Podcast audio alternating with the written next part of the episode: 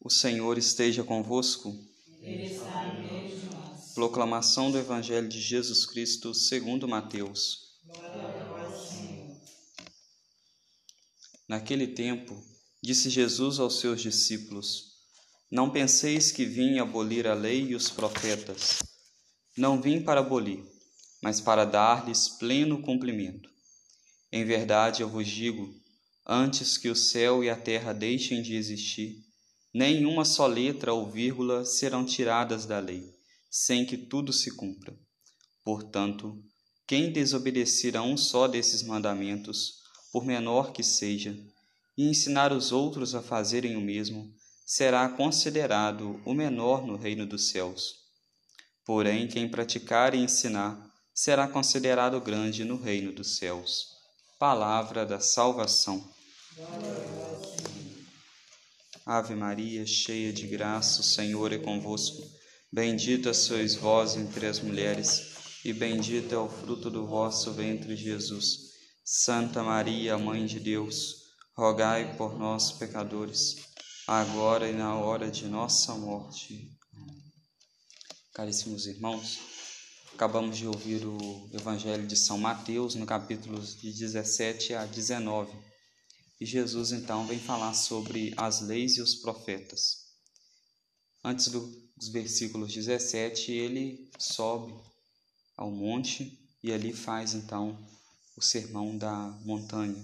Depois dele fazer esse sermão, uma vez que poderia causar uma confusão na mentalidade das pessoas, de que ele estava contradizendo tudo aquilo que a lei dizia, ele então vem dizer que ele não veio para abolir a lei e os profetas. A lei e os profetas que representa aqui o Antigo Testamento. Representado então é quando se diz a lei e os profetas, é uma forma de se resumir todo o Antigo Testamento.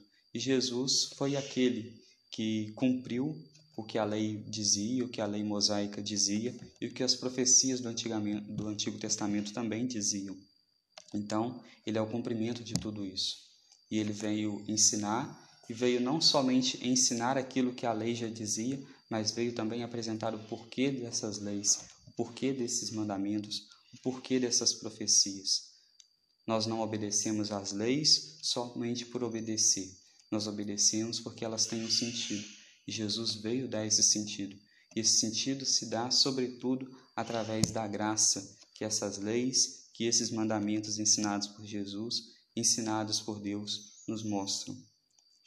E Jesus fala ainda que nenhuma só vírgula, nenhuma só letra será tirada.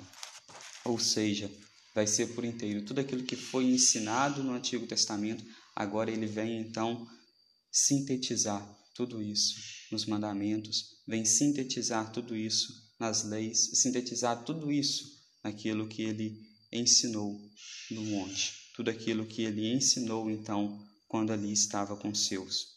Possamos então hoje também, à luz desta liturgia, à luz deste evangelho, ouvirmos as palavras de Deus, tentarmos colocar essas palavras, esses ensinamentos em prática e reconhecermos, sobretudo, que Jesus é a concretude daquilo que o Antigo Testamento dizia e Jesus está presente ainda hoje no nosso meio e pede para que nós cumpramos os seus mandamentos, que encontremos um sentido nesses mandamentos, para que assim possamos bem viver e sermos considerados um dia grandes no reino dos céus.